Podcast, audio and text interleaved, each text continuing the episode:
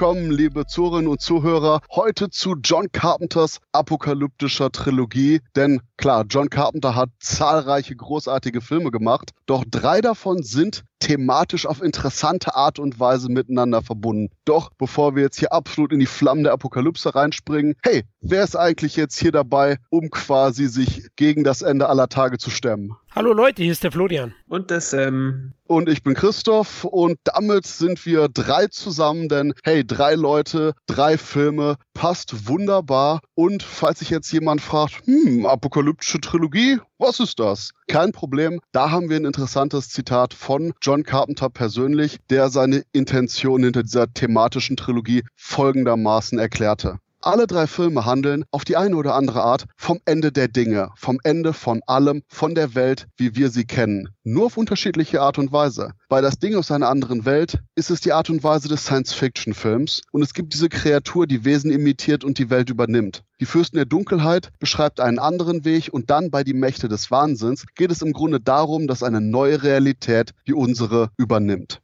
Und da er irgendwie da nicht so viel zu die Fürsten der Dunkelheit gesagt hat, würde ich sogar sagen, dass eben das Ding aus einer anderen Welt der Sci-Fi-Weg der Apokalypse ist. Dann die Fürsten der Dunkelheit, Mystizismus, Fantasy-Elemente und Science-Fiction-Komponenten vermischt, bevor wir dann eben bei die Mächte des Wahnsinns komplett bei einer regelrecht Metatext Horror, Fantasy, literarischen Apokalypse ausgekommen sind und quasi den Weg von der Science Fiction zum Fantasy komplett gegangen sind. Oder? Sam, in etwa so kann man es sagen, oder? So in etwa kann man sagen, genau. Bei allen drei Filmen geht es um das Ende der Welt quasi auf unterschiedliche Dinge. Ja, würde ich auch sagen, genau so ist es. Und Carpenter nutzt es natürlich auch immer für seine, für seine mehr als geliebten Eskalationsszenarien. Und ich würde jetzt eiskalt sagen, denn hey, eiskalt ist eine perfekte Überleitung zu deinem Thema, denn hier Florian, äh, du bist das Ding aus einer anderen Welt.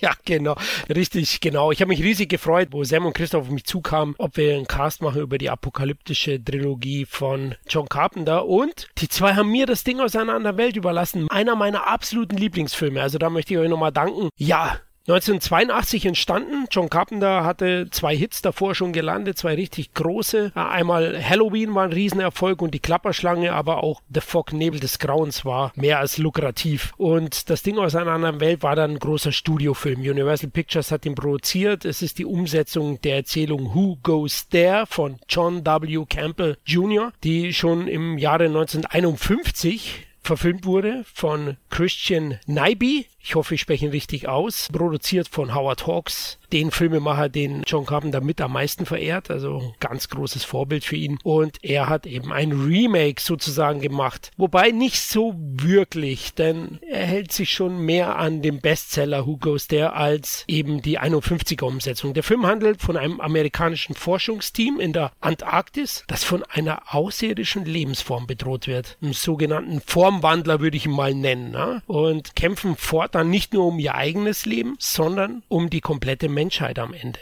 Denn dieses Viech würde es schaffen, in 27.000 Stunden die komplette Menschheit zu infizieren. Also das Ding aus einer anderen Welt ist für mich ein wahres Meisterwerk. Da brauchen wir gar nicht drüber reden, glaube ich. Ich hoffe, ihr seid meiner Meinung. Der Film ist ungemein atmosphärisch, wahnsinnig packend, atemberaubend. Der hat grandiose Sequenzen. Der Bluttest ist für mich einer der mitreißendsten Momente im Spannungskino. Immer wieder schweißgebadet bin ich da, wenn ich die Szene sehe. Und dazu tolle Charaktere, was den ein oder anderen Hörer heute verwundern wird, der ihn noch nicht kennt. Da spielt keine einzige Dame mit, ja. Keine weibliche Rolle gibt es in dem Film, es sind alles Männer. Der Schachcomputer hat eine weibliche Stimme.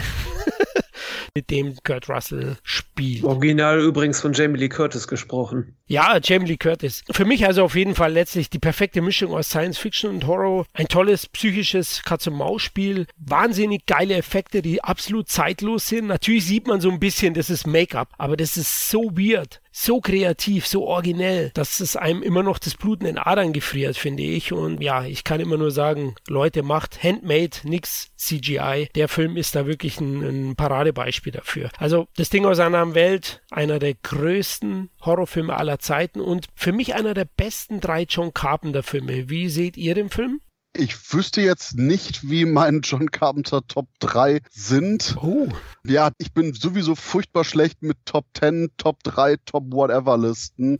Das ändert sich bei mir oftmals nach Tagesform. Aber ansonsten, ja, das Ding aus einer anderen Welt ist ein riesiger Klassiker, wobei ich persönlich lustigerweise ein größeres, nostalgischeres Gefühl habe bei dem Original, das von Howard Hawks produziert wurde. Original in Anführungszeichen. Das meine ich sogar mein erster Horrorfilm war. Und meine absolute Erinnerung an das Ding aus der anderen Welt von Carpenter ist die Tatsache, dass einst jemand für mich die UK-DVD bestellt hatte und die im Zoll hängen blieb, weil der Film damals noch indiziert war. Heute ist der ab 16 und keiner schert sich mehr drum. Und ich so, oh scheiße, ich kann jetzt nicht mit 17 Jahren zum Zoll rennen und sagen, oh ja, ich hätte gern diesen 18er-Film, Sir. Ist dann doof gelaufen, aber insgesamt ich glaube, das ist sogar einer der Filme, wo ich heute definitiv am wenigsten sagen kann, weil es ist halt das Ding aus einer anderen Welt. Der Film ist ein dermaßen integraler Klassiker des 80er Jahre Horrorkinos von seinen Effekten, von seiner Ennio Morricone Musik bis hin eben zu den einzelnen Darstellern und dem ganzen Charaktergefüge mit der Paranoia, die in dieser Station haust, weil eben jeder von den Leuten eigentlich das Ding sein könnte. Und da werden wir wahrscheinlich nachher noch drauf eingehen. Ich finde es ganz faszinierend, wie damals besonders die Kritikerreaktionen auf den Film waren. Aber ansonsten, was den Film angeht, ja, so ein Schulterzuckendes ist ein Klassiker, Leute. Muss man gesehen haben, oder Sam? Ich denke mal, was äh, den Kritikern und den Zuschauern damals so aufgestoßen ist, ist halt dieser unglaubliche Pessimismus, den dieser Film ausstrahlt, weil er ist wirklich so ruhig und diese, dieses schleichende Grauen bringt einfach so wunderbar rüber. Der Soundtrack ist ruhig, alles hat so ein ganz langsames Bild ab und diese Spannung, die schiebt sich auch wirklich so langsam und quälend über den Zuschauer drüber. Man hat einfach so ein richtiges Gefühl von Paranoia. Und der Film ist ja auch anders als das Original, ähm, jetzt nicht so ein klassisches Monster-B-Movie, sondern eher so ein Par Paranoia-Virus-Thriller, weil das Ding aus anderen Welt ja auch eigentlich nichts anderes ist als ein Virus. Es hat keine tatsächliche Form. Äh, es ist einfach, ja, ein Infekt, der dich infiziert und der dich äh, versucht, äh, zelltechnisch umzuwandeln. Und was das angeht, fällt mir noch ein, auch die Vorlage von Campbell ist dahingehend extrem inspiriert von H.P. Lovecraft und dessen Geschichte Mountains of Madness. In der Geschichte gab es nämlich die Wesenart der sogenannten Shogoten, das quasi eine Helferrasse von uralten Space-Halbgöttern kreiert wurde, die auch keine wirkliche Form haben, sondern Sachen und Dinge imitieren. Das wiederum hat Campbell imitiert und quasi eben dadurch seine eigene Geschichte mit einem wirklich großartigen und auch erinnerungswürdigen Gegner ausgestattet. Und diese Lovecraft-Komponente ist auch ein Aspekt, den wir jetzt bei allen drei Werken von Carpenters apokalyptischer Trilogie interessanterweise sogar von Film zu Film immer stärker drin haben werden. Weil ich doch dazu sagen muss, ich habe da auch so einen leicht nostalgischen äh, Faktor für diesen Film, weil ich finde, das spielt auch eine wichtige Rolle bei dem Film, warum ich auch glaube, dass der so ein Kultet über die Jahre geworden ist, dass er sein Publikum gefunden hat. Weil als ich in der fünften oder sechsten Klasse war, hat ein Kumpel den mit einem DVD-Rekorder von seinen Eltern von Kabel 1 aufgenommen, als der Film damals, warum auch immer, ungeschnitten damals spät abends auf Kabel 1 lief. Das war zu der Zeit, als das noch ein 18er-Kandidat war, als er noch indiziert war. Und wenn du den als, als, sag ich mal, Fünfklässler oder als äh, junger Teenie guckst, als erstes fallen dir natürlich die mega geilen Splatter-Effekte auf. Aber später, wenn du halt erwachsener wirst, merkst du halt auch, dass der Film noch auf ganz anderen Ebenen arbeitet. Weißt du halt viel mehr auch, sag ich mal, die ganze Spannung zu schätzen, das Schauspiel und allgemein die, diese Craftsmanship von Carpenter, die du in dem Film wirklich spürst. Ja, es ist interessant, weil du sagst, Kindheitserinnerung habe ich ja auch an dem Film, denn hier in Bayern empfängt man ja auch das, oder hat man früher zumindest das österreichische Fernsehen empfangen, ORF. Und dem österreichischen Fernsehen habe ich auch zu verdanken, dass ich den Film bereits in relativ jungen Jahren gesehen habe, so mit 12, 13, weil der da eben freitags nachts so 21.45 Uhr uncut lief. Und das war so 88 rum, wo der Film noch weit weg war davon, dass er hier in Deutschland ungeschnitten irgendwo läuft, denn er, Sam hat es ja erwähnt, der war indiziert lange Zeit. Im Kino lief der noch FSK 16, wurde dann im Nachhinein ab 18 freigegeben, also die Freigabe erhöht und am 29. September 84 dann indiziert. Deswegen, du kamst in die Videothek, Familienvideothek, haben sie das Ding? Nein. also, den gab es praktisch gar nicht, den konnte man als Otto-Normalverbraucher kaum sehen. Deswegen danke ich da auch nochmal dem österreichischen Fernsehen. Und das Ding hat auch meinen Softspot für Schneefilme oder Filme, die im Eis spielen, äh, gefördert, ja, oder ausgelöst. Und da gibt es immer schon so einen halben Extrapunkt von mir, wenn dann ein Film irgendwo äh, im Schnee spielt. Ich wollte auch nochmal sagen, generell zur Atmosphäre, also der Film, der, der hat diese ganzen Trümpfe, die die Carpenter-Filme, vor allem seine Werke so in den 80ern hatten. Also es ist ein Atmosphärmonster, der Film, ja, der ist unglaublich. Carpenter, wie der die Spannung erzeugen kann und auch die Atmosphäre. Der hat natürlich einige extrem harte Splatter-Effekte, aber andererseits ist es auch Schauspielkino, weil die Darsteller brillieren auch dieses, wie vorhin erwähnt, Katz-und-Maus-Spiel, ja, keiner traut keinem, ähm, es kann jeder sein, hinter jeder Ecke kann was lauern. Dann muss ich auch sagen, wo ich den das erste Mal gesehen habe, Carpenter schafft es, dass ich nie erraten habe, wer das Ding gerade ist, außer Kurt Russell nicht. aber ansonsten hat er das wirklich auch toll geschafft, dann immer wieder diese Überraschung zu generieren und diesen Schock-Moment. Und äh, deswegen für mich ganz großes Kino. Ich hatte es erwähnt, also es ist ein Masterpiece. Es ist einer meiner zehn Lieblingsfilme, den ich mindestens einmal im Jahr gucke. Wobei ja interessant auch ist, dass ähm, viele denken, dass die Filmmusik im Film von John Carpenter selbst ist, obwohl im Vorspann sogar ziemlich weit vorne groß Music Composed by Ennio Morricone steht, was wahrscheinlich auch damit zusammenhängt, dass Morricone erst einen klassischen Score für den Film angefangen hat zu produzieren und dann Carpenter wirklich gesagt hat, nein, ein simpler, minimalistischer und Morricone dann auf dieses Heartbeat-Theme hat er es, glaube ich, beschrieben, also die Titelmelodie von ja. das Ding. Äh, darauf kam das ganz Simple. Es hat Carpenter aber dann doch nicht davon abgehalten, auch eigene Musik für den Film zu komponieren. Es gab damals 2000 2011, auf jeden Fall Anfang der 2010er, gab es eine ähm, Special Edition von dem Soundtrack, die Alan Howard herausgebracht hat, wo auch fünf Stücke drauf sind, die Carpenter und Alan Howard damals Anfang 1980 für das äh, Ding komponiert haben, also zusätzliche kleine atmosphärische Füller, damals zum gleichen Zeitpunkt, als die Christine und Halloween 3 gescored haben. Oh, interessant, okay. Also ich habe ja diese Turbine Edition, na, die alle haben wollen. Also mhm. schon die große mit dem Buch von Tobias Hohmann, fantastisch. Und da ist auch der Score enthalten, aber nur der mit Morricone, also nicht diese Special Edition. Okay. Ich glaube, in der Zombie, der Zeitschrift, gab es auch damals so ein paar nette Zitate von Kritiken von damals. Ich glaube, Helmut Karasek hat dem Film auch unterstellt, der Film eine porno-ähnliche Struktur hatte, was auch immer das heißen sollte. also, was ich für nicht so schade, den Film zu zerreißen. Naja, und du gingst von einem Spritzer zum nächsten eben. Du hast den klassischen Aufbau. Hey, warum liegt da eigentlich Eis? Oh, guck mal, wir haben einen Bluttest. Spritz. Nee. Von, von daher, ich verstehe, was die Leute damals dem Film unterstellt haben, denn ich sag mal, mal so, das Ding aus einer anderen Welt ist schon auch für die 80er sehr, sehr radikal gewesen, gerade für die frühen 80er und für eben einen wirklichen Mainstream-Studiofilm war das schon ich würde so sagen, mit das heftigste, was man damals so von den Großen ins Kino gebracht hat. Und ich glaube, ein Punkt war auch noch, dass man eben vorher mit Aliens quasi Star Wars und E.T. im Kopf hatte. Entweder war es High Sci-Fi, Fantasy-Gedöns oder freundliches Familiengedöns. Und hier hattest du einfach nur Holy shit, wir werden alle sterben, Blutgekröse, Körperdeformationen Deluxe und wahrscheinlich auch nicht nur die Splatter-Sachen, sondern dieses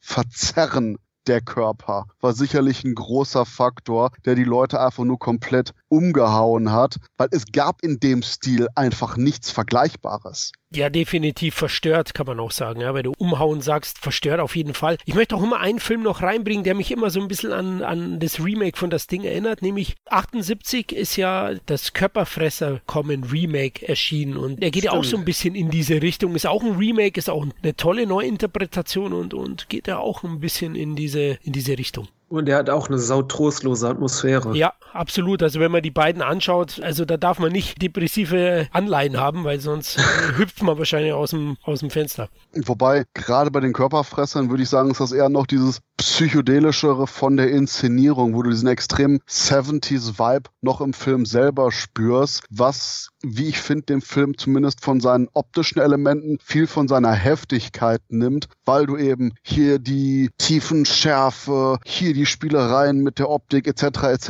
hast, was einfach ein distanzierteres Gefühl zum Zuschauer hervorruft, während du allerdings eben John Carpenters Inszenierung ganz klassisch, regelrecht, unverblümt und roh auf das Erlebnis dieser Leute fokussiert hast. Da hast du nicht plötzlich, dass irgendwie am Tiefenregler gedreht wird oder irgendwie eine lustige Linse darüber gelegt wird, sondern einfach nur das regelrecht naturalistische Abfilmen dieser grausamen Taten. Weswegen ich persönlich jetzt die Filme nicht wirklich in eine Reihe setzen würde, abgesehen eben von diesem generellen pessimistischen, düsteren Sci-Fi irgendwas als grobe Leitlinie, weil eben gerade von der Inszenierung hier finde ich eben gerade Körperfresser, Remake und schlicht und ergreifend Ding aus einer anderen Welt sich massiv unterscheiden. Ja, was ich auch noch so Vergleichbares hätte, wäre Alien, aber selbst da hast du ja, dass äh, am Ende die Heldin mit ihrem Kätzchen überlebt und das Ding aus anderen Welt fängt ja einfach schon von der ersten Minute an völlig anders an. Du hast einen Hubschrauber, der einen Hund verfolgt und auf den Hund wird geschossen. Und nach 20 Minuten platzt der Hund auf und verwandelt sich in ein grausames Monster. Also du hast ja einfach schon von Anfang an ist es einfach komplett anders, böse und äh, mean-spirited.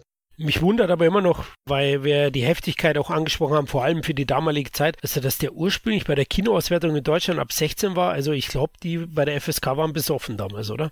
Ja, auch jetzt wieder. Also ich finde jetzt auch die 16er Freigabe ist mild. Also grenzwertig. Ja, es gibt ja die die eine Szene, wenn der Doktor versucht, den den Norris wiederzubeleben, den einen Charakter, ja. und der Bauch geht auf und ihm werden die beiden Arme abgebissen. Halleluja. Also ich ich habe ihn ja heute nochmal aufgefrischt. Boah, der ist schon schon hart, ne? Ja, ich meine, ist das halt so ein bisschen nostalgisch verklärt von uns, weil ich weiß zum Beispiel auch äh, Tanz der Teufel, als der damals die 16er dann bekommen hat und der war ja wirklich jahrelang weggesperrt und beschlagnahmt hier in Deutschland bis zum geht nicht mehr. Haben auch viele gesagt, das ist viel zu milde angesetzt. Da fand ich es aber noch okay, weil da die Effekte oft, sag ich mal, als solches zu erkennen waren ich weiß halt auch nicht, inwiefern das immer, immer von uns so ein bisschen nostalgisch verklebt ist, die Sicht darauf, oder ob das wirklich ähm, sehr milde von der FSK angesetzt ist, weil es heute einfach wesentlich härtere Dinge zum Beispiel im Fernsehen zu sehen gibt.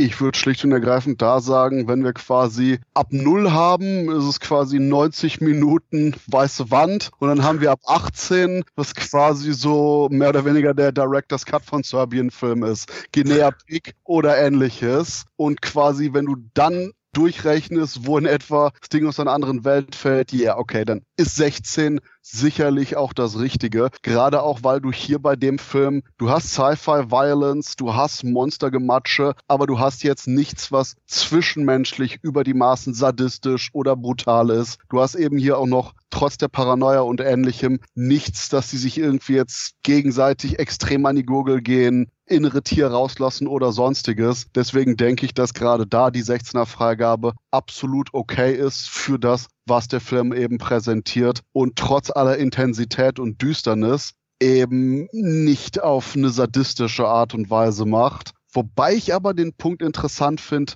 dass dem Streifen immer wieder so ein gewisser Voyeurismus unterstellt wurde, wo ich auch nicht unbedingt zustimmen würde. Aber auf der anderen Seite, Carpenter wusste definitiv, dass seine Effekte geil aussehen und hat die dementsprechend auch gerne und oft ins Bild gerückt. Ich glaube, damals gab es da auch immer Diskussionen mit äh, Dean Candy, der die Kamera gemacht hat, und äh, Rob Bottin, der die Effekte gemacht hat, was man jetzt zeigen soll und was nicht. Und Carpenters Ansatz war halt, wir haben tolles Monster, wir haben tolle Effekte, warum sollen wir die nicht zeigen? Und dahingehend würde ich auch noch halt sagen, es ist düster, es ist blutig, aber es ist im Endeffekt auch ein wirklich cooler Monsterfilm. Und wenn man ihn jetzt gerade zum x-ten Mal guckt, denkt man nicht unbedingt, oh nein, diese armen Menschen, ich, ich weiß nicht, was passiert. Ich trauere mit ihnen und ihrem Verlust, sondern, oh ja, siehst du, siehst du den Effekt? Saugeil das mit den Armen, oder? und es ist ja auch alles nicht selbstzweckhaft. Es ist ja wirklich Teil der Geschichte, wenn du halt eine außerirdische Lebensform hast, die versucht, dich Zelle für Zelle zu rekonstruieren und das dir erst ein paar Male nicht gelingt, hast du halt Körperdeformation, somit ist es halt Teil der Story. Ja, das stimmt. Also, ich wollte noch mal kurz auf die Darsteller eingehen. Russell spielt ja so ein bisschen die, die einfache Person ne, in dem Team. Also, der Hund wird ja gejagt von einer anderen Station aus, von den Norwegern, und er sagt ja immer die Schweden. Ne? Also, das zeigt immer auch, ihn interessiert gar nicht, wo die anderen herkommen. Ja, okay, aber ganz im Ernst, gibt es da einen Unterschied? ja, du jetzt aber wieder.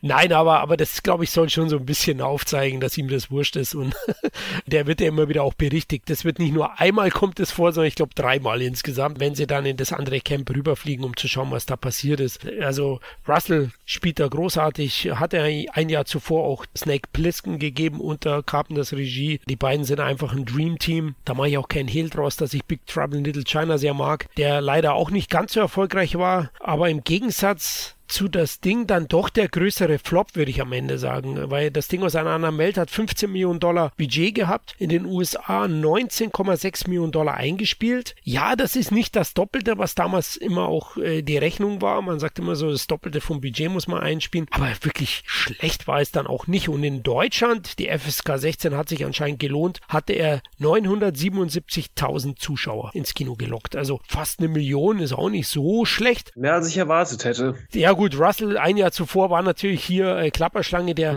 2,6 Millionen Deutsche ins Kino gelockt hat. Also Russell und Carpenter waren in Deutschland wahnsinnig populär anscheinend zu der Zeit. Trotzdem ist es gut und ich muss auch nochmal erwähnen, in Japan war er auch ein regelrechten Hit und war dann auch Vorlage für unzählige Enemies mit Tentakelmonstern. Also da sieht man auch den Einfluss dann. Deswegen so der ganz große Flop war es nicht, aber es war sicherlich eine finanzielle Enttäuschung, vor allem für Studio. Die haben ja wirklich gedacht, sie haben den großen großen Sommerblockbuster, der mehr einspielen wird als E.T. der Außerirdische.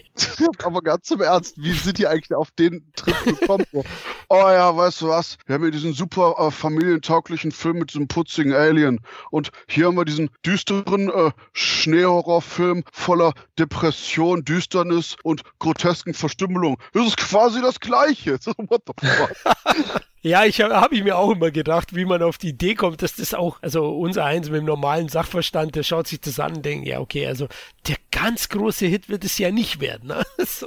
Naja, wir, wir, wir haben eine Testvorführung gemacht, wir haben den Leuten gesagt, bringt eure Kinder, wir zeigen E.T., dann haben wir den hier gezeigt und die sind alle wie versteinert sitzen geblieben bis zum Abspann, haben sich nicht gerührt. Der Film wird ein Hit. Sozusagen schweigender Applaus, ja, am Ende. Die waren so begeistert, die konnten gar nicht mehr reden.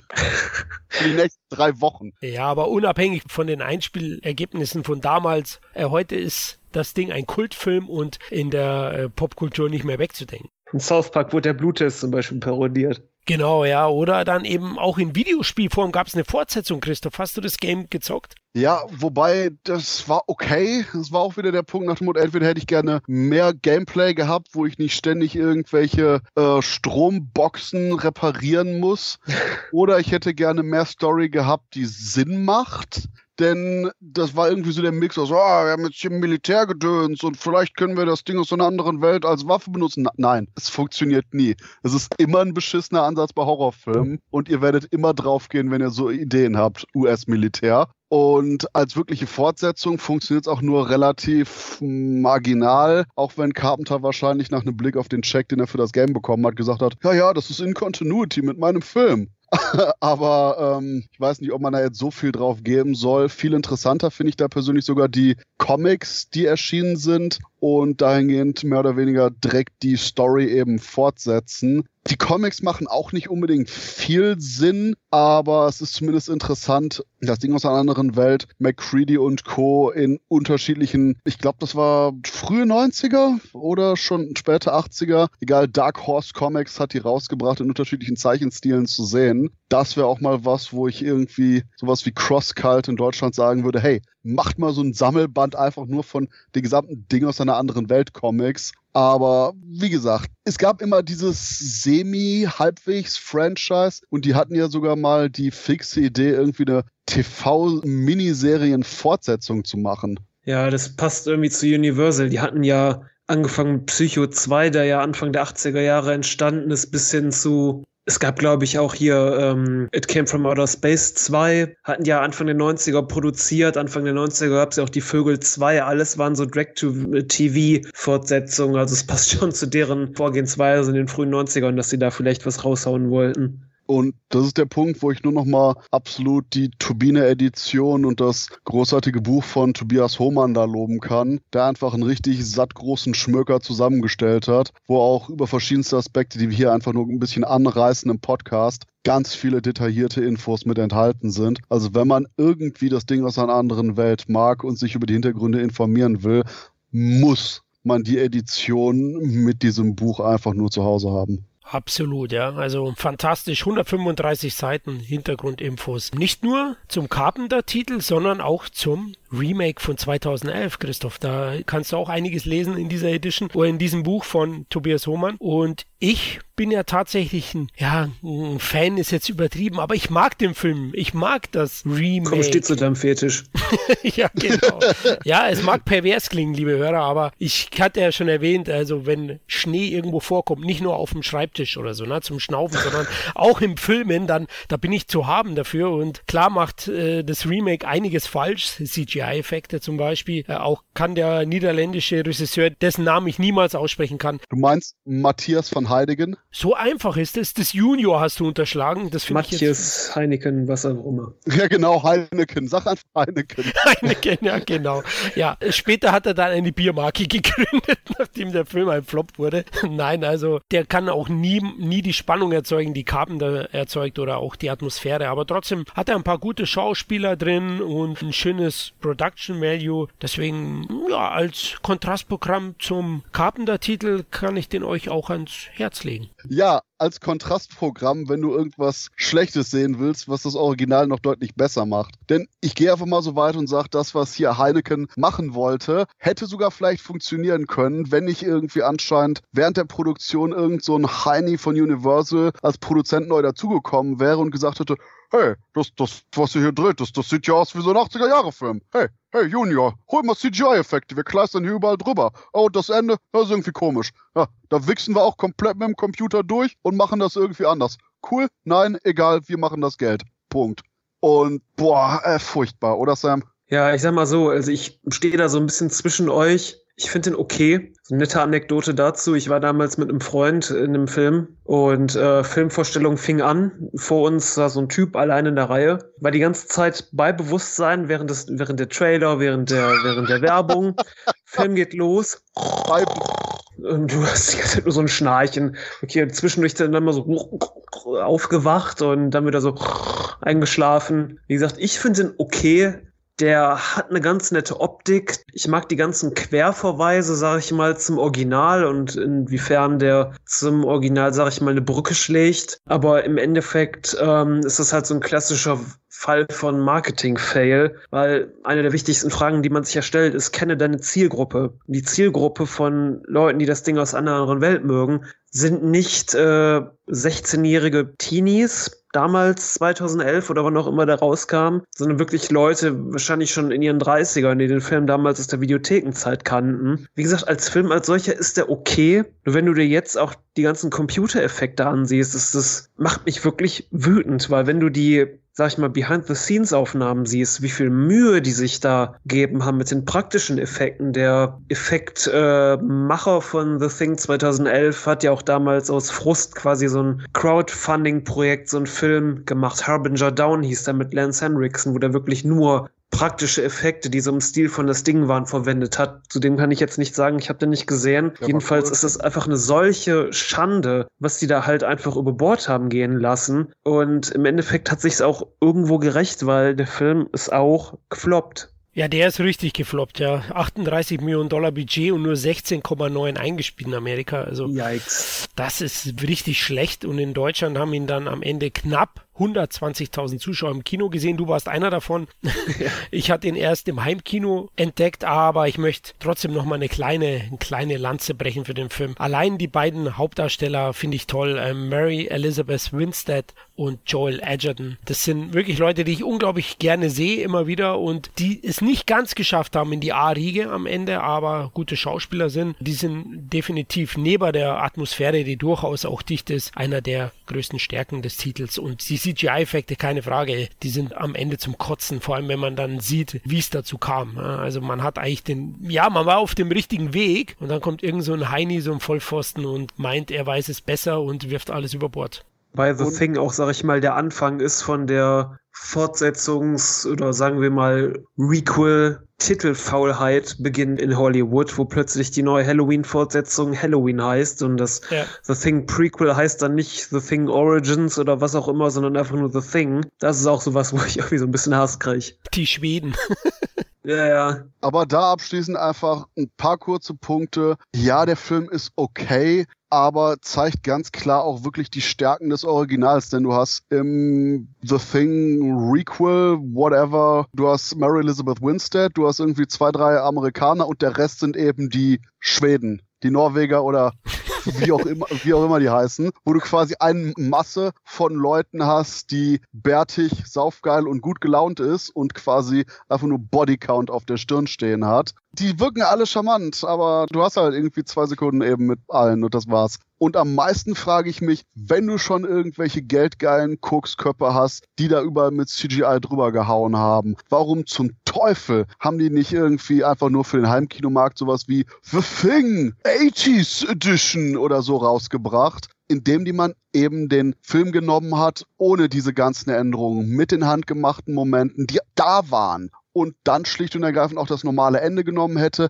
Man hat schlicht und ergreifend ja das Geld auf der Straße liegen, aber macht nichts damit. Ich glaube, jeder von uns, ich meine, Sam war im Kino, ich war im Kino, du hast den im Heimkino geholt, wir haben uns den selber alle wahrscheinlich so nochmal geholt, um zu sagen, ja, okay, meh. Und wir würden uns alle definitiv diese, in Anführungszeichen, ja, Director's Cut Fassung dann auch nochmal ins Regal stellen. Und die schlummert ja anscheinend irgendwo größtenteils fertig in den Archiven und einfach nur, ha, ne, machen wir nicht. Why? Und mein allerletzter Punkt ist, das große Problem bei diesem The Thing Remake, Prequel, Bullshit ist einfach die reine Existenz des Films zerstört viel vom Originalfilm. Was soll man machen? Soll man das Prequel vorher gucken, damit man quasi keine wirklichen Überraschungen mehr hat, was das Monster angeht und einfach nur jetzt sagt, oh, guck mal, die Axt ist deswegen in der Wand, weil er dir in die Wand gehauen hat. Oh, danke Prequel. Oder eben schlicht und ergreifend das Prequel nachher schauen, was das Ganze nur noch nonsensmäßiger macht, weil, oh ja,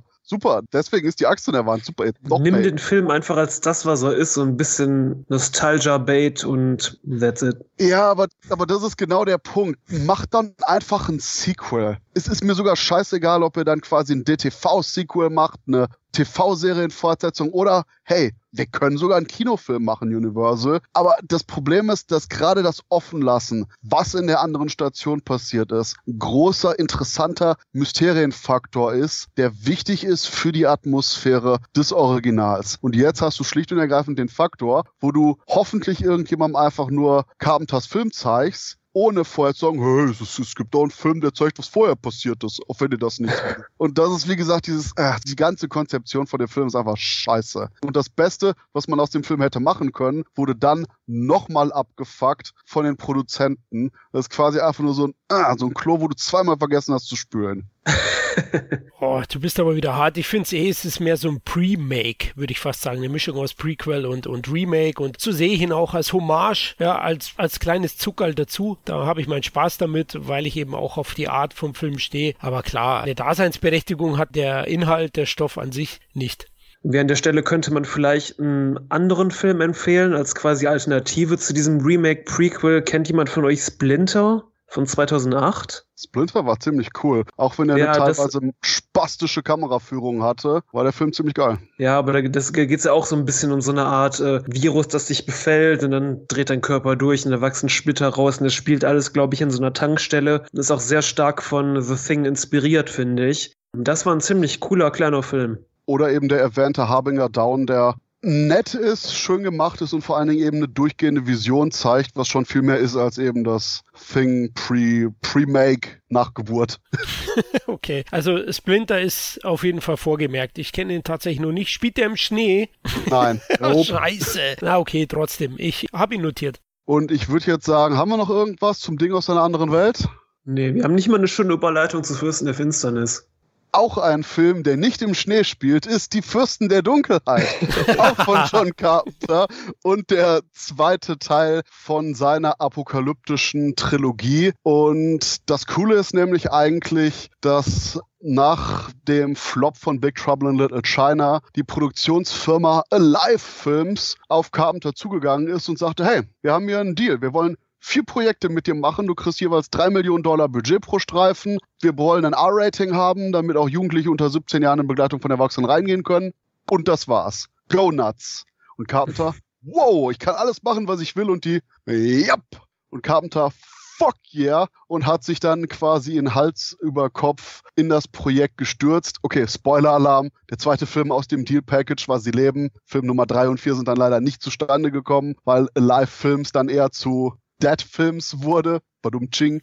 Und aber das Interessante ist nämlich, dass Carpenter eben Fürsten der Dunkelheit gemacht hat, weil er auch durchaus science-mäßig interessiert war und nämlich den Arbeiten des Physikers Leon M. Ledermann gefolgt ist. Und alle jetzt so, wer und der sprach sich nämlich dafür aus, in der Wüste von Texas so einen Super Collider, so einen Teilchenbeschleuniger zu machen. Hat man im Endeffekt alles nicht gemacht. Oder zumindest sagen das die offiziellen Leute. Wer weiß, was da unten in der Wüste zu sehen ist. Der Punkt ist schlicht und ergreifend ist, dass eben Ledermann das sogenannte Gottpartikel suchen wollte. Das schöpferische Teilchen, was so den Schlussstein im Gebäude der modernen physikalischen Weltmodells sein soll. Und das wollte er eben beweisen. Und Carpenter fand das Ganze super interessant. Ich zitiere ihn mal. Ich habe viele Artikel zu theoretischen Physik und der Atomtheorie gelesen und fand das faszinierend. Nicht nur faszinierend, sondern sogar die Wahrheit der Realität verändernd. Denn bei der Quantenphysik gibt es etwas, das besagt, dass der Beobachter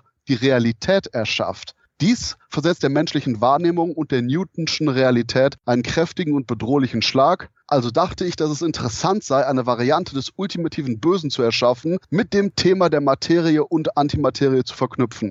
Denn da es einen Spiegel bzw. Antimaterie für jeden Partikel gibt, dachte ich, dass es großartig wäre, einen Antigott auch von Namen her einen gespiegelten Gegensatz zu Gott zu haben, der komplett böse wäre. Ausgehend von dieser Prämisse habe ich begonnen, mir zahlreiche Ideen zu überlegen. Das war ein Ansatz und der andere war, dass eben Produzentin Deborah Hill Carpenter von einem Albtraum erzählte und beschrieb, wie sie eine düstere Gestalt sah, wie sie aus einer alten Kirche kam und dann aufgewacht ist. Und Carpenter dachte, hm, Antigott, Physik, die Traumsache hier, boom, daraus mache ich die Fürsten der Dunkelheit, der eben davon handelt, dass ein Team von einer Universität in eine alte Kirche von einem Priester eingeladen wird, der im Kellerraum dieser Kirche ein Gefäß findet, in dem eine mysteriöse Substanz ist, die irgendwie plötzlich ein Eigenleben entwickelt hat. Und der Priester davon ausgeht, dass das eben der Antigott ist und jetzt die Wissenschaftler haben will, damit diese mit den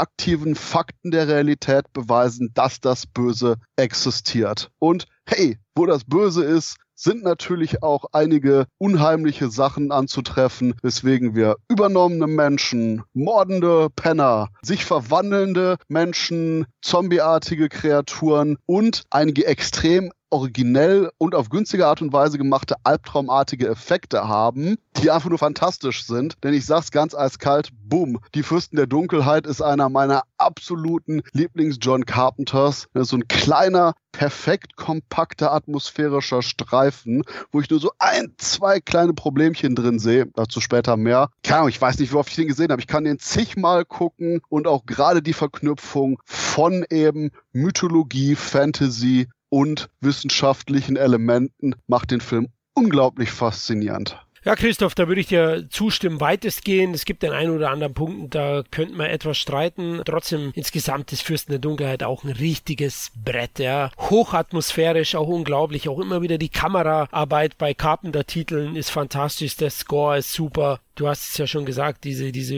ja, verstörenden Visionen. Meine Frage ist, ob The Ring davon ein bisschen beeinflusst wurde. So ein bisschen sehe ich in diesen Visionen Samara irgendwo rumhüpfen, aber insgesamt ein fantastischer Film, ein surrealer Terror, den er da abfeuert, unser John Carpenter. Und da sieht man auch, wenn er ein kleineres Budget hat, einen kleineren Stoff umsetzt, kommen seine, seine Fähigkeiten scheinbar noch besser zur Geltung. Ja? Also generell einfach die handwerkliche Raffinesse, die er immer wieder zutage legt und damit dann auch einen nervenzerrenden Horror erzeugt. Die Besetzung ist noch gut, wobei das wäre ein kleiner Kritikpunkt von meiner Seite. Da überzeugen nicht alle von den Schauspielern, die meisten zumindest. Zum einen Michas 80er Jahre Kind hat es gefreut, Jamison Parker zu sehen. Das ist einer der beiden Simon Simon Jungs, die TV-Serie, die damals im ARD lief. Der spielt hier mit und dann auch eben Don Pleasants Legende, ja. John Carpenter Spezi sozusagen. Der tut ähnlich wie Christopher Lee jeden Film veredeln mit seinen Auftritten. Egal wie schlecht der Film sein mag, wenn er dabei ist, dann gibt es einen Punkt dazu. Aber eben die asiatischen Darsteller, da muss ich auch sagen, den einen oder anderen, also Victor Wong, der asiatische Karl Dahl, der überzeugt definitiv. Aber Dennis Dunn,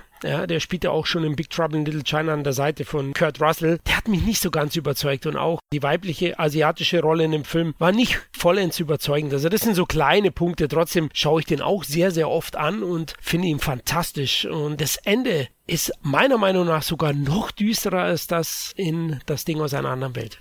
Ja, mir persönlich haben auch immer Horrorfilme gefallen, die versuchen, den Horror immer so ein bisschen pseudowissenschaftlich zu erklären. Du kannst es natürlich mit wirklich äh, realistisch angewandter Wissenschaft total auseinandernehmen, was in Die Fürsten der Dunkelheit passiert. Aber wenn du, sag ich mal, dich darauf einlässt, dass es wirklich versucht wird zu erklären, dass dieser Antigott wirklich existiert, dass das Böse wirklich in dieser, dieses Liquid ist, was unter der Kirche gefunden wurde, das, weiß ich, ich bekomme mich immer eine Gänsehaut von. Die Fürsten der Dunkelheit hat auch gerade in den letzten paar Jahren so eine ganz starke Renaissance erfahren. Moment momentan wird er immer wieder gehuldigt als so eine Art übersehenes Carpenter-Meisterwerk. Und meiner Meinung nach völlig zu Recht. ist wirklich spannend, kreativ, der Soundtrack ist super und ich habe da auch sehr wenig dran auszusetzen. Und was die Darsteller angeht, würde ich auf jeden Fall Lisa Blunt noch erwähnen. Die ist nämlich äh, bei Cut and Run und bei Rutger Hauers Blinde Wut ebenfalls in den Hauptrollen gewesen. Und finde ich, spielt auch gerade hier eben die Protagonistin sehr schön, die im Endeffekt eben für dieses düstere Ende auch sorgt. Und das aber auch ebenfalls ein Aspekt hier bei Die Fürsten der Dunkelheit, wo man schlicht und ergreifend man hat zwar ein düsteres Ende, es wirkt aber nicht ganz so pessimistisch, hoffnungslos wie jetzt noch, finde ich, bei das Ding aus einer anderen Welt. Vielleicht auch, weil man eben nicht diese direkte Bedrohung für die Hauptfiguren hat, die am Ende noch leben, sondern eher diese Art böse Vorahnung besitzt, weil das Ganze eben anscheinend doch einen schlechten Weg genommen hat. Und ich finde es auch gerade interessant, weil das quasi die länger wirkende, softere, aber nachhaltige Horrorsituation ist, im Gegensatz zum eben direkten, in Anführungszeichen, apokalyptische Trilogie-Vorgänger, das Ding aus einer anderen Welt, wo man dieses direkte, wir sind jetzt komplett am Arsch, wir werden kaum mehr die nächsten paar Stunden überleben, Finale hatte. Ich persönlich fand immer dieses ähm, Bild am Ende, wenn du quasi die andere Gegenansicht vom Spiegel hast, dieses düstere, wo quasi dieser Arm versucht in unsere Realität zu greifen und Lisa Blunt hinter da reinspringt und Donald Pleasance dann den Spiegel mit Axt zerschlägt und weiß, sie ist jetzt einfach in dieser komischen anderen Gegenwelt, die scheinbar nur aus Dunkelheit besteht, gefangen. Das fand ich immer unfassbar beklemmend. Eine Sache, was die Darsteller angeht, ist einer meiner großen Kritikpunkte, denn WrestleMania 3, denn nicht nur Quantenphysik, sondern auch Wrestling mag Carpenter. WrestleMania 3 war Carpenter und hat da Roddy Piper zum Beispiel kennengelernt, was nachher wichtig wurde für sie leben und traf da auch eben auf Alice Cooper, hat sich super mit dem verstanden und dann haben die nämlich Alice Cooper als quasi den Anführer der Obdachlosen genommen, die von der bösen Macht getrieben die alte Kirche umlagern und dann schlicht und ergreifend auch einige der Wissenschaftler umbringen. Und da kurzer Fun fact, gerade in den 80er Jahren, äh, Mitte, Ende der 80er, während der Ronald Reagan Zeit in Amerika, Reagan hat extrem das Geld für verschiedene Gesundheitssysteme zurückgeschraubt, weswegen damals etliche Leute aus Psychiatrien entlassen wurden, die eben schizophren waren, die dann auf der Straße lebten und sich nicht wirklich in das normale soziale Leben integrieren konnten. Und diese Obdachlosen, die durchaus schizophrene Tendenzen zeigen, waren dahingehend auch eine Anspielung von Carpenter an die damaligen Zeitumstände. Und um zurückzukommen, wir haben dann nämlich eben Alice Cooper, der unglaublich bedrohlich wirkt, als eben mehr oder weniger Anführer dieser, Anführungszeichen, besessenen Obdachlosen. Und der verschwindet einfach nur aus dem Film. Der bringt einen der Wissenschaftler mit einem Fahrrad um, was auch ein Stunt war, den er quasi einfach nur von seinem Bühnenspektakel mit übernommen hat weil, hey, wir haben nicht so viel Budget, wir müssen Geld sparen. Und vor allen Dingen, ja, super cool. Und, und dann, Alice Cooper verschwindet einfach nur. Und das ist einfach nur mein riesiger Kritikpunkt an dem Film. Denn gerade weil der Streifen Alice Cooper dermaßen aufbaut bis zu dem Zeitpunkt und ihm dann auch diesen wirklichen prominenten Kill gibt und dann, bumm, weg, tut uns leid. Und, und ich habe auch nie wirklich erfahren oder recherchieren können, warum plötzlich Cooper einfach nur weg war. Denn Keiner, gab es nicht am Ende so eine Szene, wo er wirklich, nachdem das Böse quasi in Anführungsstrichen besiegt ist, wo er quasi auch einfach nur aus dieser Trance erwacht und weggeht? War das nicht so? Ich weiß es nicht mehr genau, aber ich glaube nicht. Ich, wie gesagt, ich weiß es gerade nicht mehr. Aber der Punkt ist halt einfach nur, du hast bis zu dem Zeitpunkt ihn ständig als Bedrohungselement von außen, was dann filmisch umwechselt zu den Besessenen, zu dem Bedrohungselement im Inneren des Gebäudes und im Endeffekt die Obdachlosen mehr oder weniger Mittel zum Zweck werden, damit die Leute nicht raus können. Soweit, so gut. Aber dieses komplette Fehlen auf der Bildebene von Cooper der eben da so prominent war, wie gesagt, irritiert mich einfach nur vollkommen. Aber Alice Cooper hat einen ziemlich coolen Titelsong zum Film aufgenommen. Damals in Alice Coopers Renaissance-Phase in den 80ern. Anfang der 80er ist er ziemlich abgestürzt aufgrund von Drogen. Und gerade so Mitte der 80er gab es dann wieder so einen kleinen Aufschwung, wo er sich dann diesem Hair- und Thrash-Metal-Genre versucht hat und ist auch ziemlich gut angekommen. Hat damals 86, ein Jahr vor Prince of Darkness auch den Titelsong zu Freitag der 13. Teil 6 gemacht, hieß Back. Und auch zu Prince of Darkness, den Titelsong Prince of Darkness aufgenommen, den man bei YouTube finden kann. Das ist ein ziemlich cooles Teil. Und was generell so Carpenter Historia angeht, Die Fürsten der Dunkelheit war der erste Streifen, wo Carpenter mit Kameramann Gary B. Kibbe zusammengearbeitet hat, der bei Big Trouble in Little China noch die Kamera benutzt hat, also die Kamera bedient hat und eben von Die Fürsten der Dunkelheit an Carpenter bei ganz vielen verschiedenen Projekten begleitet hat. Ich meine, Carpenter hat immer so seinen gewissen Stil, aber ich finde, man merkt auch wirklich so einen optisches Bindeglied zwischen Fürsten der Dunkelheit und dann eben Sie leben und anderen Streifen, die Carpenter dann noch in den 90ern gemacht hat. Ja, Fürsten der Dunkelheit, ich sehe es ja wie ihr, also insgesamt ein ganz großes Werk. Das mit dem Alice Cooper, ich glaube, Sam hat recht, der wacht am Ende aus der Trance wieder auf. Übrigens, viel Ungeziefer wird in dem Film auch gezeigt. Das fand ich doch einen hohen Ekelgrad für mich als reinlichen Menschen. sieht man doch einiges. Ähm, aber der Film war auch ein großer Erfolg am Ende. Ne? 3 Millionen Budget, Christoph hat es erwähnt, US-Einspiel 14,1 Millionen, wurde in Amerika von Universal vertrieben. Den internationalen Vertrieb hat Carolco Pictures übernommen und hat den dann immer unterlizenziert. Und in Deutschland hat er auch 465.000 Zuschauer ins Kino gelockt. Das ist doch ordentlich, ne? weil die große Zeit von Carpenter war hier schon vorbei, auch am Ende. Und was die kleinen Tierchen angeht, gibt es noch die interessanten Zahlen. Es waren 300 Würmer, 6000 Mistkäfer und über 30.000 Ameisen. Yikes. Und eigentlich sollten sogar noch einige hundert Grillen im Streifen zu sehen sein, aber die sind abgehauen. oh Gott, Hilfe, die laufen Bei gerade Grillen stelle ich mir doch einen absoluten Albtraum für einen Filmdreh vor. Wenn du wirklich Ruhe am Set brauchst, dann haut dir mal so eine Grille ab, dann hast du die ganze Zeit die Zirpen im Hintergrund. die haben wahrscheinlich ohne Ton aufgenommen, ne? Ja. Vermutlich nachsynchronisiert. Diese liquide Flüssigkeit, ne? dieser, dieser Blubber, wollte ich schon fast sagen, da unten in, in der Kirche, wie er die Leute damit infiziert, erinnert schon ein bisschen an das Ding, weil das Ding verspritzte auch zum Beispiel bei den Hunden Flüssigkeit unter anderem. Du hast ja auch gerade wie in das Ding aus einer anderen Welt diese isolierte Bedrohungssituation, wo das Böse quasi keine Form hat und andere Leute infiziert, die sich dann äh, in verschiedenste Dinge verwandeln und böse werden. Also da ähneln sich die beiden Filme auf jeden Fall. Und auch in äh, Die Mächte des Wahnsinns später gibt es da halt das Element davon. Und von der Schauspielleistung ist das Ding doch der bessere Film. Also, ich habe jetzt hier nicht so deinen Asiatenhass, von daher. hallo, hallo! Was unterstellst du mir hier?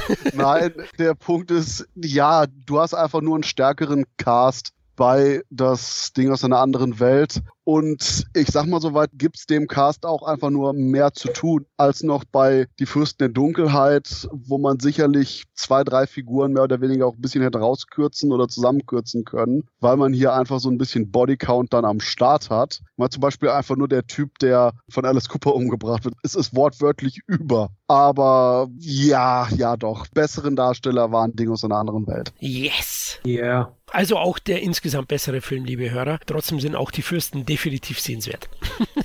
Ich gehe sogar so weit und sage, kontinuierlich, je weiter wir bei der apokalyptischen Trilogie von Carpenter kommen, desto besser werden die Filme. Ich kann mich da tatsächlich gar nicht entscheiden, welcher äh, mir von denen am besten gefällt, weil die auf alle unterschiedliche Art und Weisen einfach so originell und speziell sind. Also ich mag die alle drei richtig gern und ich habe da bei jedem finde ich irgendein Element, das mir speziell, sag ich mal, herausragend gut gefällt, aber insgesamt finde ich die alle drei sehr gut. Und da wir dann jetzt eiskalt zum dritten kommen, Sam, steig doch mal ab in die Mächte des Wahnsinns.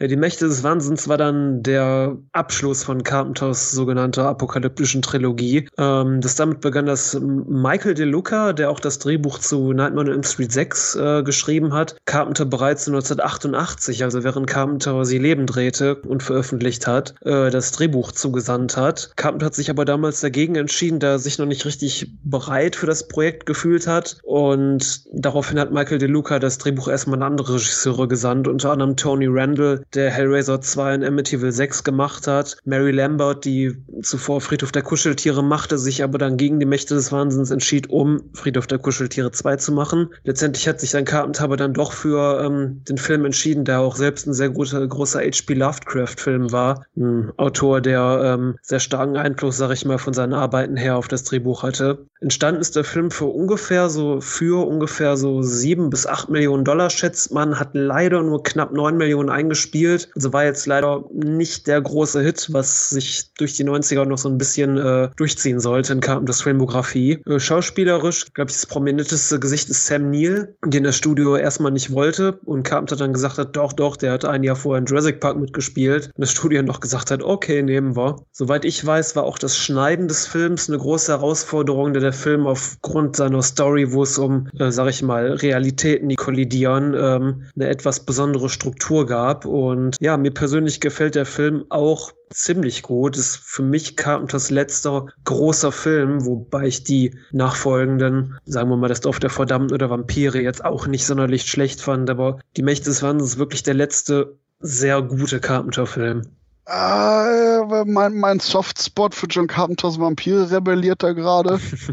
ist ein guter Film, aber es ist halt kein sehr guter Film. Ich finde, die Mächte des Wahnsinns hat er noch mal immer so das gewisse Etwas. Ja, da würde ich auch einstimmen. Also ich mag Vampire auch wahnsinnig gern. Das ist auch einer der wenigen Carpenter, die ich im Kino gesehen habe und fantastisch, aber der kann halt nicht mithalten mit Mächte des Wahnsinns, denn Mächte des Wahnsinns ist wirklich ein sehr, sehr intelligentes Werk, das zwischen Genie, Wahnsinn, Fiktion und Realität spielt und wirklich ein ganz großes Werk. Also ich muss auch sagen, den habe ich erst später zu schätzen gelernt. Habe den wahrscheinlich in, in jungen Jahren nicht 100% verstanden am Ende, denn auch hier sind natürlich politische Einflüsse zu sehen. Die Schauspieler sind fantastisch. Du hast erwähnt Sam Neill. Dazu möchte ich natürlich noch Charlton Heston erwähnen, der hier mitspielt, David Warner und Jürgen Brochnow. Also der Cast ist wirklich sehr gut. Atmosphäre ist gut. Und mich wundert auch wieder, für wie wenig Budget er in den 90ern, denn da sind ja die Budgets schon explodiert zu dem Zeitpunkt, wie er mhm. für 8 Millionen Dollar so einen gut aussehenden Film inszenieren konnte.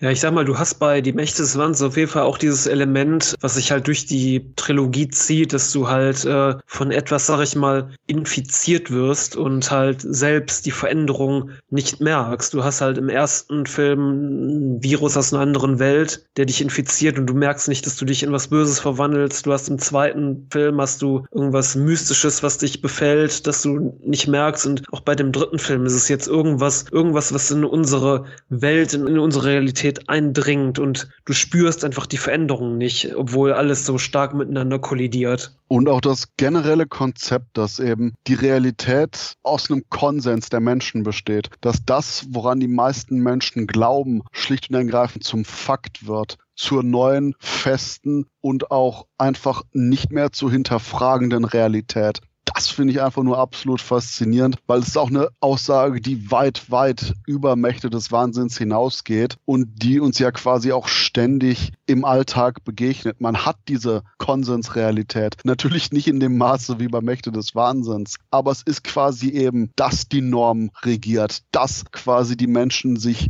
mehr oder weniger darauf eingelassen haben, bestimmte Sachen als einen bestimmten Wert und als einen bestimmten Ansatz zu betrachten und das dann oftmals auch gar nicht weiter hinterfragen. Und dass eben die Popkultur die Art von Macht hat, das alles wirklich zu beeinflussen, wird im übersteigernden Sinne in Mächte des Wahnsinns gezeigt, aber in etwas kleinerer Form, aber in dennoch auch sehr realer, gibt es das natürlich auch überall bei uns im Alltag. Und gerade dieses Spiel mit den Realitäten, mit unserer eigenen Wahrnehmung und der Wahrnehmung der Figuren im Film ist faszinierend. Erst recht, wenn ja quasi der Zuschauer ganz am Ende von die Mächte des Wahnsinns mit Teil dieser Fiktion wird weil er schlicht und ergreifend auch sieht, dass eben die Figuren selber ihre eigene Fiktionalität dann im Film begreifen und du dadurch nur noch eine weitere Ebene von der Erzählstruktur hast. Und die Art und Weise, dass Carpenter diese komplexen Ideen aber auf eine extrem unterhaltsame, pointierte, flotte und nicht ausufernde Art und Weise darstellt, finde ich, ist eine der besten Sachen, die er in seiner ganzen Karriere gemacht hat. Ja, du hast halt, sag ich mal, in Kapitel 1 und 2 dieser Trilogie hast du halt immer noch so eine gefestigte Realität, die halt wirklich ähm, das ist, woran wir quasi, sag ich mal, glauben im Leben. Du hast da irgendwie einen gewissen roten Faden, wie Menschen miteinander agieren und woran Menschen glauben, ihre Motive. Aber im letzten Kapitel wird das halt alles total untergraben. Du stellst dir halt schon die Frage, wenn Sutter Kane zum Beispiel, also der Autor, gespielt von Jürgen Prochnow, sagt, ich bin jetzt Gott, verstehen Sie das nicht und quasi machen kann, was er will stellt sich schon die Frage, was ist denn jetzt mit dem Christentum heute zum Beispiel, wenn du jetzt daran glaubst, du siehst aber, dass immer weniger Leute, sag ich mal, an das Christentum in der Welt oder sag ich mal in Deutschland glauben, immer mehr, sag ich mal, auf Popkultur-Elemente vertrauen, wenn halt die komplette Realität, deine kompletten Glaubensmodelle halt untergraben und ausgehebelt werden, durch was anderes ersetzt werden, inwiefern, was ist denn noch wirklich und nicht wirklich, was ist wahr und was ist unwahr? Und das ist halt so ein beängstigender Gedanke halt daran, dass quasi alles, woraus, worauf wir fußen und vertrauen, dass wir vielleicht eigentlich schon, sag ich mal, längst unseren Zenit überschritten haben und schon längst in eine falsche Richtung schlittern, die wir nicht mehr rückgängig machen können. Naja, mehr Leute gehen zu Disney Plus als in die Kirche. ist wohl wahr. Oh ja, ja, ja. Und, und das sind auch diese gesellschaftskritischen Untertöne, die mhm. mehr als gut durchdachte Story hat. Und deswegen finde ich den Film auch fantastisch. Also absolut unterschätzt. Also du hast ja gesagt, Fürsten der Dunkelheit, der hat so ein kleines Revival erfahren und auch dann seine Reputation mittlerweile erhalten. Ich finde, Mächte des Wahnsinns dürfte noch ein bisschen populärer werden. Ja, also das ist auf jeden Fall einer der, ich glaube, Anfang der 90er hat sich Carpenters, sag ich mal, dieser Hype um ihn wirklich so ein bisschen abgeflaut. Du hattest ihn dann halt, gerade Sie leben war ja sein letzter Film in den 80ern, ist ja sehr, sehr stark in unserer Popkultur verankert inzwischen, glaube ich. Du hast ja auch diese ganzen Leute mit den Obey-Kappen oder so. Also ich glaube, neben Halloween ist Sie leben wirklich der Carpenter, der am stärksten in unserer Popkultur verankert ist. Und danach hattest du halt erstmal Jagd auf einen Unsichtbaren, der überhaupt nirgendwo gefußt hat und wo auch von Carpenter keine Spur ist in dem Film zu sehen, der auch stark gefloppt ist. Danach hattest du eine TV-Produktion und dann 94 kam erst die Mächte des Wahnsinns und äh, ist auch nicht so richtig, sag ich mal, damit konnte sich das Publikum nicht so richtig identifizieren, was halt gerade in der Zeit für Filme angesagt waren und kam auch, glaube ich, zu einer leichten Horrorflaute gerade wie gesagt, ich glaube, das ist wirklich einer der Filme, dass, wenn man ihn gesehen hat, ist halt auch ein bisschen spezieller Film. Ich kenne auch viele, die sagen, die, die mögen den nicht. Die sind eher so die 80er Jahre Carpenter-Fans. Aber ähm, das ist auch wirklich so eine kleine unterschätzte Perle in seiner Filmografie, finde ich. Wobei ich jetzt gerade eiskalt realisiere, ha, sie leben ist eigentlich auch verdammt gut. Wen mag ich jetzt von Carpenter am meisten? Ganz, ga, ganz im Ernst, Florian, du hast mich in wirklich emotional psychologische Existenzkrise gestürzt, einfach nur durch deine Top-3-Frage am Anfang. Du machst mich fertig, ey. Vielleicht sollten wir einen weiteren Cast folgen lassen mit jedem seinen persönlichen Top 3. Ich weiß ja nicht, aber du wirst wahrscheinlich nie fertig, weil Carpenter hat so eine unglaublich gute Filmografie. Da ist es selbst für mich schwer, aber es gibt halt dann dann so ein paar Faktoren, habe ich ja gesagt, das Ding, dann auch die Klapperschlange ist eine Sache, die mich als, als Kind dann auch geprägt haben. Und das sind fantastische Filme. Ich muss zum Beispiel persönlich sagen, Halloween hat bei mir nie diesen ganz großen Stellenwert gehabt, wie, wie die Titel, die ich mhm. genannt habe. Auch wenn er für immer mit Carpenters Namen verbunden ist, aber für mich ist Halloween nicht dieses über, über, über Meisterwerk, wie er gemacht wird. Da hat Carpenter für mich persönlich bessere Filme gemacht. Äh, Dito, also das erste, woran ich denke, wenn ich auch Carpenter, ist tatsächlich die Klapperschlange. Das ist für mich so der Ultra-Carpenter. Ja. Okay, ich nehme Fürsten der Dunkelheit, Sie leben und Mächte des Wahnsinns. Boom, fertig. Also du, du bist Wahnsinn, ja. Unglaublich. Ja, die kann man auch nennen, also keine Frage. Das sind auch tolle Filme. Ja. Ich bin ja noch ein Fan von Big Trouble in Little China. Ich mag selbst Christine, ja. Natürlich hat, erreicht er nicht die Qualität von den Titeln, die jetzt Christoph genannt hat. Brauchen wir nicht reden. Aber da habe ich auch so einen Softspot, den schaue ich immer wieder gern. Um jetzt allerdings Mächte des Wahnsinns zurückzukommen, der Punkt ist, ich habe schon fast so eine leichte Aversion, zu viel über den Inhalt zu reden, weil ich ansonsten hier sitzen würde mit sagen, oh, guck mal, die Szene ist super geil und der Moment und bla. Allein wenn Sam Neils Figur nachher nochmal in die Kneipe von diesem verwunschenen Ort kommt und einer der Dorfbewohner stark verletzt an der Wand sitzt und dabei ist, sich zu erschießen und Sam Neill so, nein, machen Sie das nicht und der Dorfbewohner, doch, denn er hat mich so geschrieben. Boom. Mm, wunderbar. Und du hast generell auch so viele Anleihen, und da kommen wir auch wieder zu eben Lovecraft zurück, dass man schlicht und ergreifend eine Wahrheit jenseits der Realität hat, die man als Mensch gar nicht wirklich verarbeiten kann, ohne wahnsinnig zu werden oder hier bei die Mächte des Wahnsinns auch eben physisch sich zu verändern. Und Deswegen, ich meine hier die Mächte des Wahnsinns, Anspielung an Lovecrafts Berge des Wahnsinns, Titel und auch generell das Konzept, dass eben durch die Träume, durch Geschichten die Leute beeinflusst werden, ist sehr stark von der Ruf des Tulu inspiriert. Und auch generell Carpenter sagte, dass er sehr die Art und Weise mochte, wie Lovecraft auf die verschiedenen Schockmomente hingearbeitet hat. Dass er immer weiter eben ein Stück Terror hinzugefügt hat, immer eine Andeutung hinzugefügt hat, bis er schließlich enthüllt hat, was wirklich der Schrecken ist und auch viele Sachen bewusst schemenhaft im Dunkel gelassen hat. Und das spürt man auch bei der Inszenierung von Mächte des Wahnsinns sehr, wie sehr Carpenter da auch inspiriert war von den zigtausend Easter Eggs und äh, Anspielungen innerhalb des Streifens gar nicht mal zu reden. Abschließend, ganz im Ernst, ich war nicht der Einzige, der bei der Sequenz, wo Sam Neill vor den Monstern wegrennt, den Scheiß mehrfach in Zeitlupe und Standbild geguckt hat, um zu sehen, wie cool diese Monster aussehen, oder? Ja, ich habe mir damals auch extra die französische DVD bestellt, weil da wirklich auch so ein paar Behind the Behind-the-Scenes-Featurettes drauf waren, wo man wirklich diese ganzen supergeilen Lovecraft-Monster, die von Greg Nicotero geschaffen wurden, auch mal sieht, richtig. Und das ist auch wirklich ein Moment, wo ich einfach nur absolut die Zurückhaltung von Carpenter loben muss.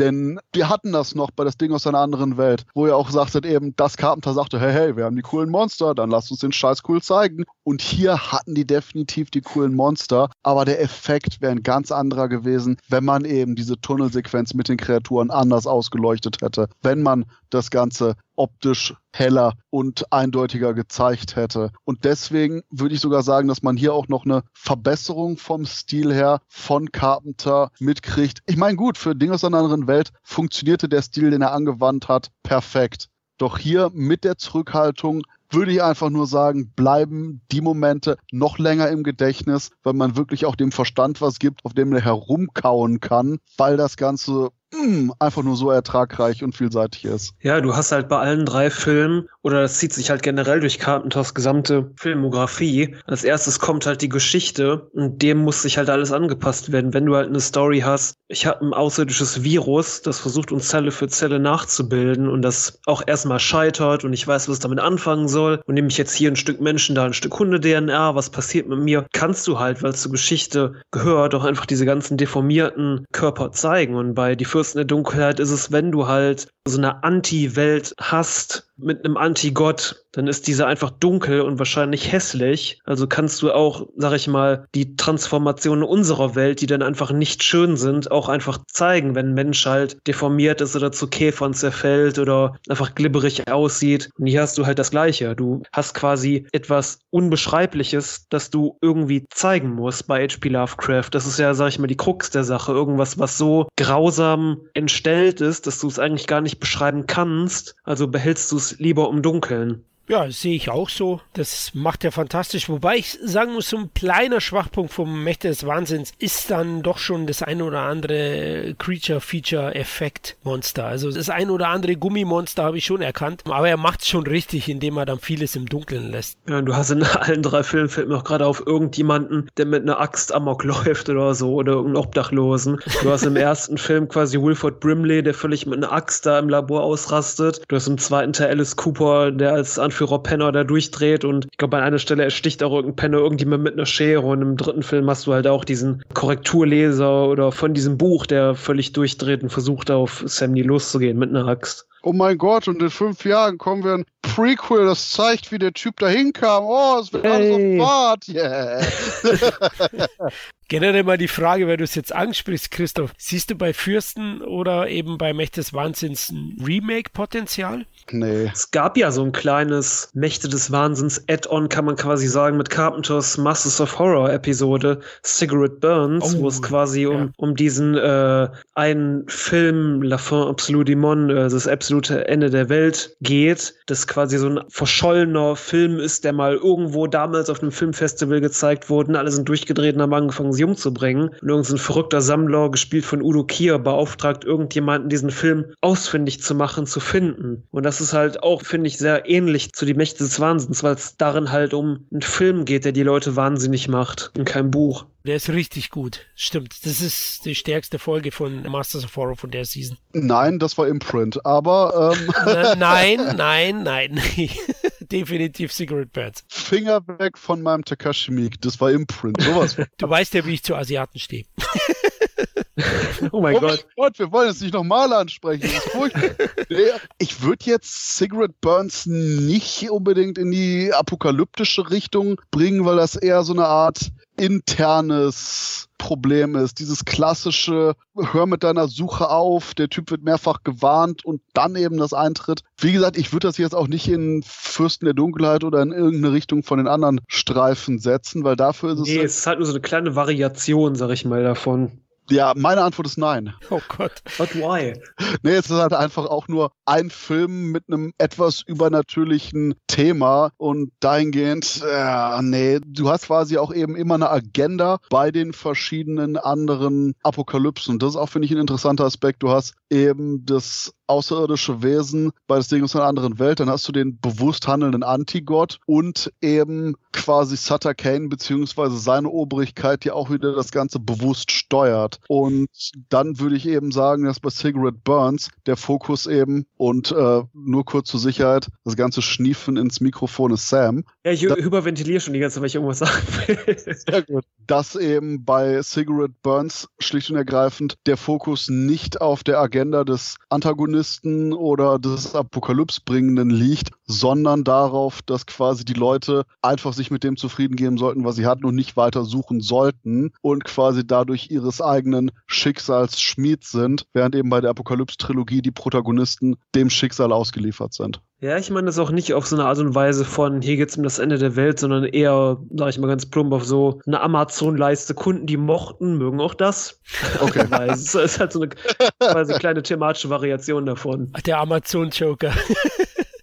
Sehr gut. Nee, aber ich finde auch schon von der, von der expliziten Gewaltdarstellung erinnert er mich schon an die drei äh, Apokalypse-Filme, die doch relativ blutig sind. Äh, Carpenter hat ja in den anderen Filmen, finde ich, ist es nicht ganz so explizit wie bei diesen dreien Terrorstreifen. Ja, Carpenter hat da bei Cigarette Burns auf vor allen Dingen nochmal gezeigt, dass er es einfach richtig drauf hat, wenn, ja. wenn er das richtige Drehbuch in der Hand hat, weil Hand aufs Herz, ich habe so einen kleinen Softspot auch für Ghosts of Mars, aber der Film hat echt einige Probleme. Oh, und hat er. das und Cigarette Burns war nochmal so ein kleiner, intensiver, feiner Streifen. Ich, würde sogar einfach nur bei Ghost of Mars sagen, wenn irgendjemand den Film einfach nur mal verdammt nochmal recutten würde und diese Mm, ja, ja, absteuerte Struktur wegmacht, hätte man da sicherlich die Hälfte schon wieder gerettet. Ich meine, wir haben, wir haben beim letzten, ah, das war letztes Jahr irgendwann im Sommer, haben wir erstmal Black Devil Doll from Hell und dann Tales from the Quartet Zone geguckt. Also wir waren schon echt down danach. Und dann haben wir nach ein paar Bier Ghost of Mars reingeschmissen. Da hat er richtig gut gezündet. Also es, es gibt einen Weg dahin. Da muss ich nur Ja. finden. Okay, wisst ihr was, Leute, wenn ihr einfach nur drei Tage in der Wüste seid und dann ein Glas Wasser trinkt, das Glas Wasser ist saugeil. Genau.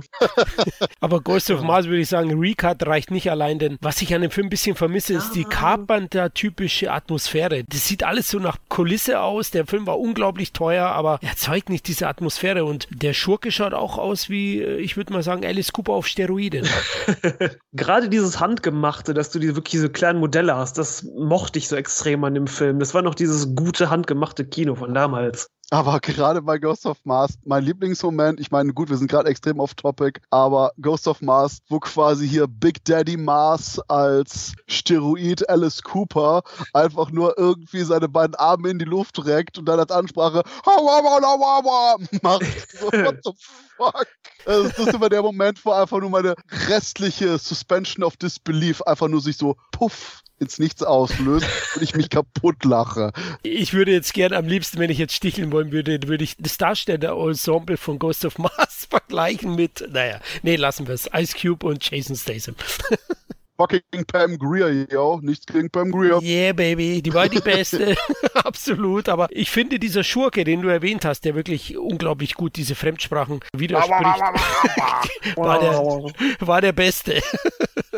Ja, es klang Ah. irgendwie so, als hätte man dem vor, vor Carpenter irgendwie, okay, let's go gesagt, so eine heiße Kartoffel im Mund gesteckt, so, au, au, au. Und noch viel schlimmer. Und von dem Wabalababa denke ich jedes Mal dann an letzten Harry Potter Film, wo du quasi einfach nur Voldemort mit ebenfalls auch krabbelt.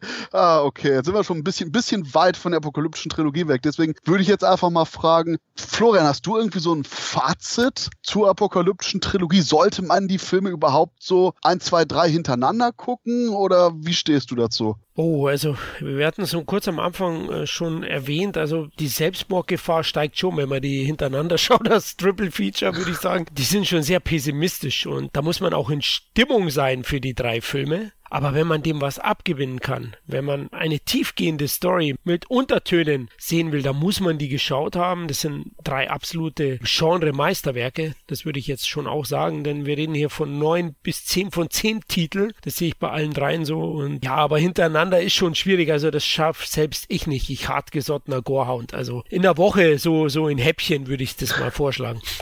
Ja, auch jetzt eben vor allen Dingen nicht unbedingt darauf bezogen, dass man sich die ganze Filme hintereinander direkt reinzieht, sondern aber in einem thematischen Zusammenhang quasi einen Abend nach dem anderen, um eben hier dieses, wie gesagt, thematisch Zusammenhängende zu haben oder wirken die vielleicht sogar besser, wenn man zwischendurch noch andere Werke reinschiebt, damit man eben das Ganze auflockernd hat und die Filme für sich stehen. Deswegen, das war so quasi mein Aspekt hier. Was wäre ist eigentlich besser, wenn die Filme jeder für sich stehen und man nachher quasi die verschiedenen Themen dann zusammenzieht oder wenn man die sich wirklich eben hintereinander nicht unbedingt äh, an einem Abend, aber an folgenden Tagen oder innerhalb von einem kurzen Zeitraum anschaut, um noch mehr wirklich die atmosphärischen Verbindungen dazu sehen.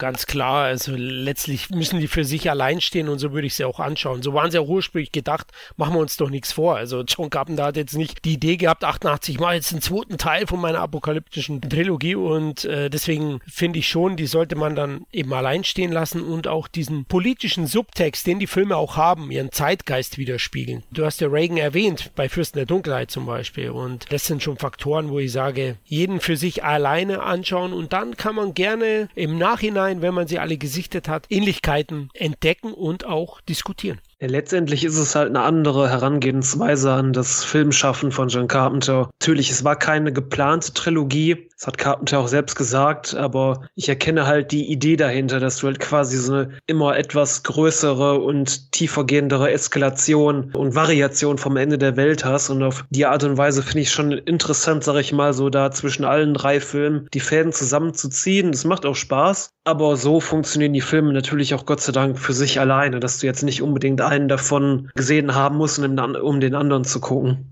ich würde auch quasi genau das Gleiche sagen, dass man sich die Filme eben wirklich erst komplett separat anschaut, vielleicht sogar mit ein bisschen Abstand zueinander. Denn diese gesamte apokalyptische Trilogie-Sache ich will jetzt nicht zu despektierlich sein, aber es ist ja mehr oder weniger so eine fixe Idee von Carpenter, der sich nachher so zusammengesetzt hat und dachte, oh ja, das ist eigentlich, nur, eigentlich eine coole Sache. Es ist ja eben, wie Florian meinte, keine von Anfang an durchkonzipierte Sache gewesen, sondern eben etwas, das sich im Laufe seines Schaffens ergeben hat. Und quasi genauso wie es sich im Laufe seines Schaffens über die Jahre ergeben hat, sollte man vielleicht auch zum ersten Mal eben auf die Filme treffen. Und dann, wenn man die Filme gesehen hat und mag, kann man dann eben in zweiter Instanz das Ganze nochmal als thematisch verbundene Reihe sehen und dann vielleicht bei einer Zweit- oder auch Drittsichtung eben aus dieser neuen Perspektive betrachten, um vielleicht auch ein paar Elemente zu sehen, die man vorher eben bei den Filmen sonst nicht unbedingt rausgefunden hätte. Ja, und wer was Leichtes, sag ich mal, für schwere Zeiten braucht, was so, sag ich mal, das Ende von irgendwas angeht, dann guckt euch einfach Sie leben an. Der Film hat irgendwie von allen drei Filmen auch Elemente. Du hast Außerirdische, die auf die Erde kommen, du hast deformierte Wesen, du hast äh, eine Realität, die nicht so ist, wie sie ist, nur alles ein bisschen mehr auf Spaß getrimmt und der Film endet regelrecht mit einem Mittelfinger in Richtung des Bösen. Also nicht so ganz die pessimistische Richtung. Okay, die Gaudi-Trilogy mit Ghost of Mars, die Leben und Jagd auf einen Unsichtbaren. Flucht aus L.A. ja, oh, okay. Ja, aber dann haben wir ernsthaft Big Trouble in Little China, würde ich sagen. Sie leben und dann Flucht aus L.A. ja. ja, das ist die Eskapismus-Trilogy von ihm. Mhm. Nee, also ich denke, dann sind wir quasi am Ende angekommen, oder Leute? Yes. Also, die Kälte nimmt immer mehr zu, die mysteriöse Gestalt tritt aus der Kirche und langsam aber sicher habe ich das Gefühl, dass die ganze Welt so einen Blaustich bekommt.